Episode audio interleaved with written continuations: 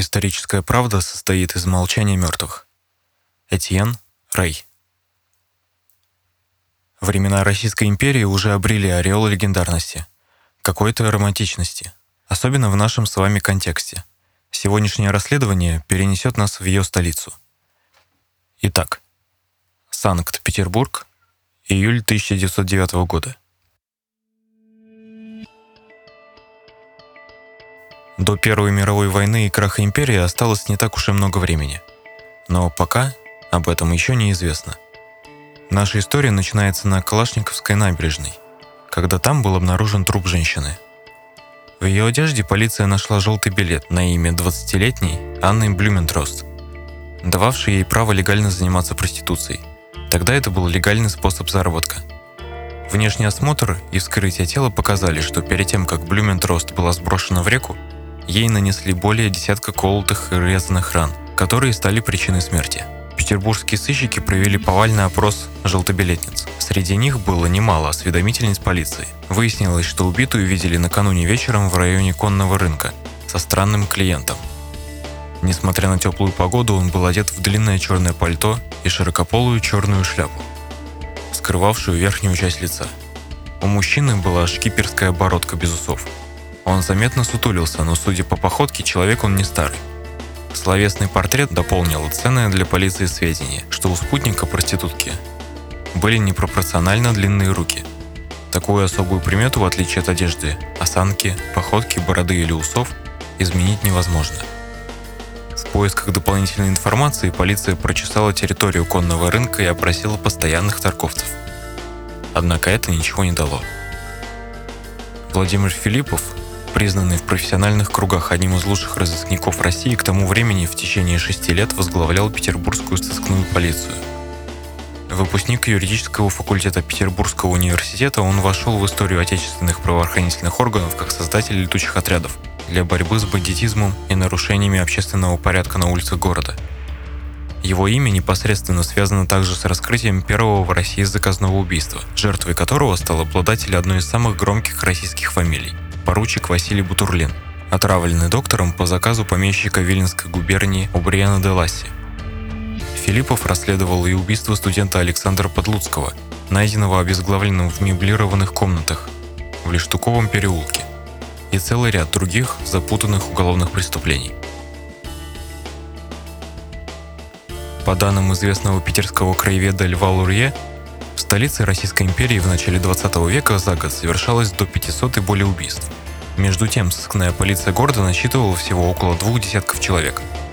Главе столь немногочисленного полицейского органа приходилось не только направлять работу подчиненных, но нередко и самому в качестве рядового агента принимать участие в расследовании уголовных дел, выезжать на место преступлений, вести допросы, проводить очные ставки и следственные эксперименты, и даже сидеть в засадах. Беспричинная жестокость, которой была убита проститутка Блюментрост, встревожила Филиппова – Однако, несмотря на то, что на раскрытие этого дела руководитель сыска сосредоточил все усилия, установить место преступления, личность преступника и мотивы, которым им руководили, по горячим следам не удалось. А 14 июля жертвой неизвестного убийцы стала еще одна проститутка. Тело женщины обнаружили утром, 15 июля на третьем этаже гостиницы «Дунай» на Лиговском проспекте, предоставлявшей номера с почасовой оплатой.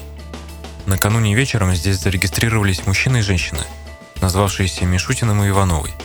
В 9 часов вечера коридорный принес в номер заказанную бутылку вина и конфеты. А в 8 часов утра, поднявшись на этаж, он увидел, как мужчина выходит из комнаты один.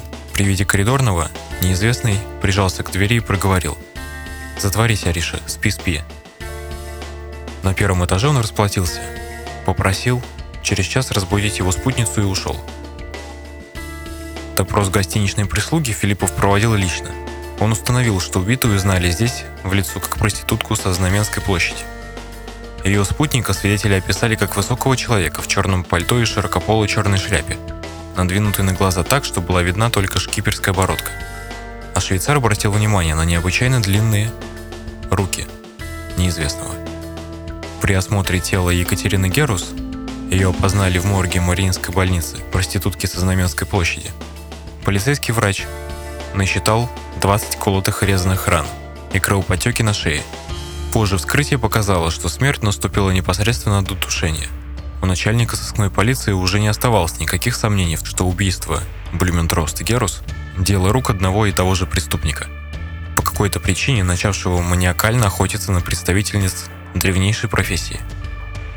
Однако сам преступник будто решил поколебать эту версию следствия. Днем 24 июля среди бела дня на улице было совершено покушение на убийство некой Зинаиды Левиной. По свидетельству многочисленных очевидцев, высокий мужчина в пальто и шляпе с криком «Смерть красавицам!» выскочил из подворотни и несколько раз ударил ножом проходившую Левину. Прохожие подняли шум, вызывая к полиции, и неизвестный убежал.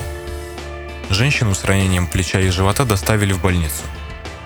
Левина, как вскоре выяснили полицейские агенты, не имела отношения к публичным женщинам. Служенка возвращалась с рынка, когда на нее напал маньяк. Но мимо внимания проницательного начальника петербургского сыска не прошел тот факт, что обе убитые проститутки были миловидными брюнетками. А Левина также оказалась привлекательной черноволосой женщиной.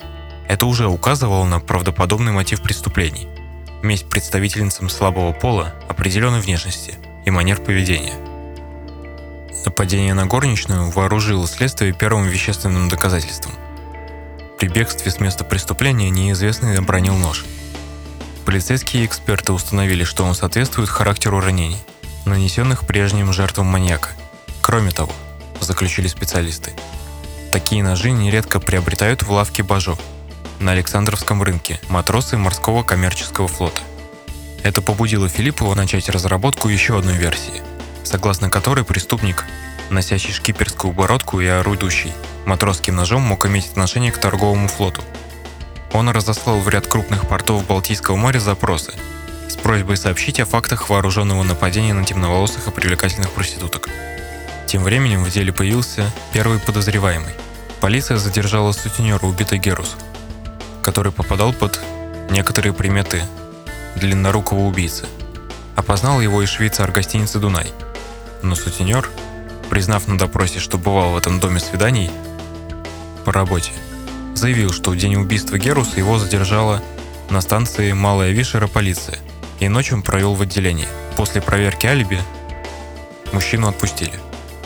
На следующий день после нападения на Левину Филиппов и его подчиненные были снова подняты на ноги. Публичном доме Шели Кадовской на Коломенской улице неизвестный напал с ножом на проститутку Клотильду.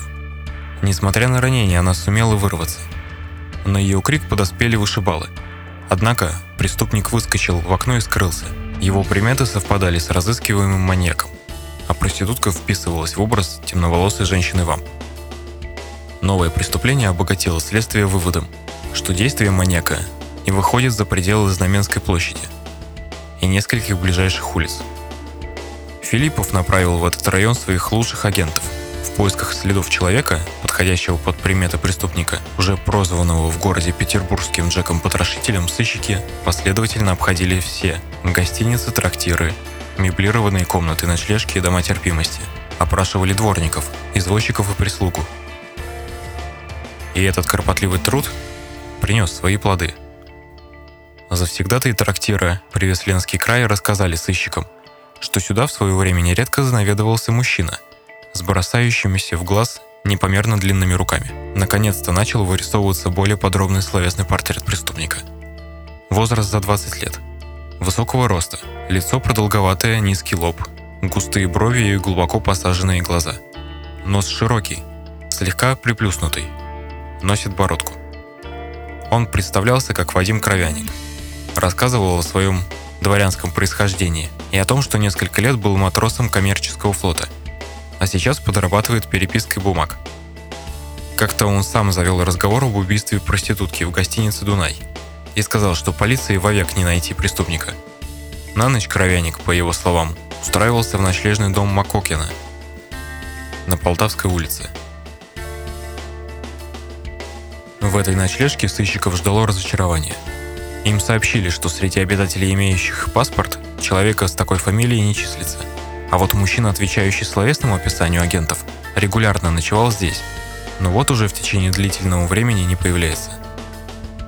Из тупика следствия вывели сообщение из нескольких балтийских портов о нераскрытых преступлениях в отношении проституток. Все жертвы нападения – темноволосые женщины. Усилия петербургских сыщиков сосредоточились на выяснении, какие суда из Петербурга в несовершение преступления заходили в эти порты.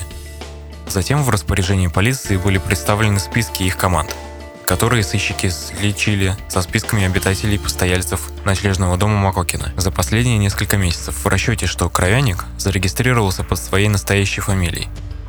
И трудоемкий поиск увенчался успехом.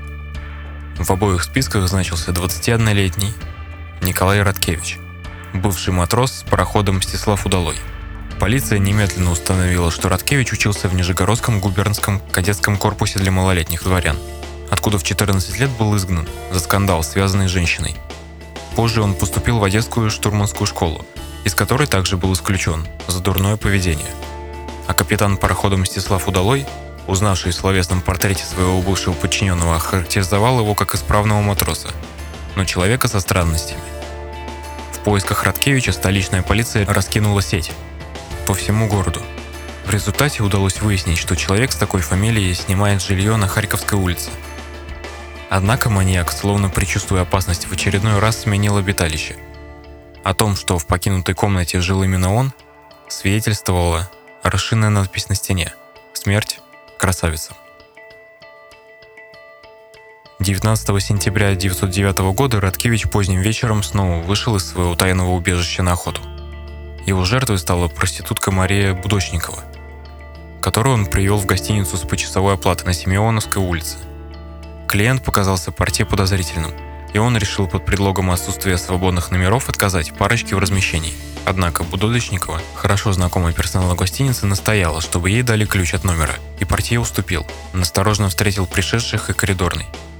Сопроводив их в номер, он расположился на стуле напротив входной двери, с намерением провести здесь всю ночь. Утром Радкевич хотел незаметно пройти мимо уснувшего коридорного, но тот мгновенно проснулся. Тогда убийца, который ночью уже расправился с девушкой, обратился к нему на ходу с просьбой разбудить через час его спутницу и поспешил к выходу из гостиницы. Коридорный, наслышанный о подробностях происшествия в гостинице «Дунай», попытался задержать Радкевича. Однако тот едва не задушил его. На помощь коридорному подоспели швейцар и горничная. Вместе им удалось скрутить убийцу – готового уже пустить в ход нож. Филиппов, приехавший в гостиницу с агентами и доктором, нашел тело женщины в кровати со следами удушения и 35 ножевыми ранениями. К изголовью была приколота записка «Деньги взяты за труд отправки на тот свет, и потому, что мертвым они не нужны». После нескольких допросов полиции Радкевича поместили на испытание в психиатрическую больницу Святого Николая Чудотворца, расположенную на берегу реки Пряжна – ныне вторая психиатрическая больница, хорошо знакомая советским диссидентам, Пряжа, где главным врачом тогда был видный российский психиатр Николай Реформатский. В больнице Радкевич находился более трех лет. В результате испытаний мнения медиков разделились. Одни считали, что преступление совершил садист, отдающий себе отчет в своих действиях. Другие придерживались мнения, что Радкевич – дегенерат с врожденными дефектами, находящийся в плену ложных сверхидей и не может поэтому отвечает за свои поступки. Победил диагноз вменяемости пациента психбольницы. И 10 марта 1912 года Радкевич предстал перед судом присяжных. И хотя он огласил перед ними свою сверхидею, которая заключалась в том, что он рожден для великой миссии – очищения света от продажных женщин, присяжные признали его виновным в убийстве трех человек и нанесении телесных повреждений разной степени, тяжести двум пострадавшим – на суде Радкевич рассказал душесчипательную историю, что его, тогда еще 14-летнего кадета, своротила и бросила 30-летняя черноволосая красавица, вдова унтер-офицера. При этом она заразила его сифилисом. Узнав об этом, Радкевич решил убить ее. В один из дней он набросился на нее с ножом, когда она прогуливалась по парку с новым ухажером. Однако спутник вдовы сумел отобрать у него нож и обратился в полицию. Начальство скандал замяло – Радкевича исключили из корпуса. С того момента он поставил перед собой цель – очищать мир от скверны. В своем последнем слове на суде Радкевич заявил, что продержите его хоть 10 лет в лечебнице, он не изменится. Он не хочет полумер и просит каторги или свободы. Судьба оказалась более строгим судьей, чем присяжные, Риторика подсудимого, видимо, все же произвела на присяжных впечатление, поскольку на вопрос судьи, достоин ли подсудимый снисхождения, они ответили утвердительно. Сказалось и отрицательное в целом отношение в обществе к проституции. Радкевич был осужден на 8 лет каторжных работ, что, по мнению некоторых представителей тогдашнего петербургского юридического сообщества, не соответствовало тяжести содеянного. Впрочем, судьба вынесла Радкевичу свой вердикт. Осенью 1916 года он был убит заключенными. И в отличие от своего лондонского коллеги, Джека Потрошителя, Радкевич получил наказание. Ну а я благодарю вас за то, что выбрали мой выпуск для прослушивания и провели со мной немного времени. Удачи и берегите себя.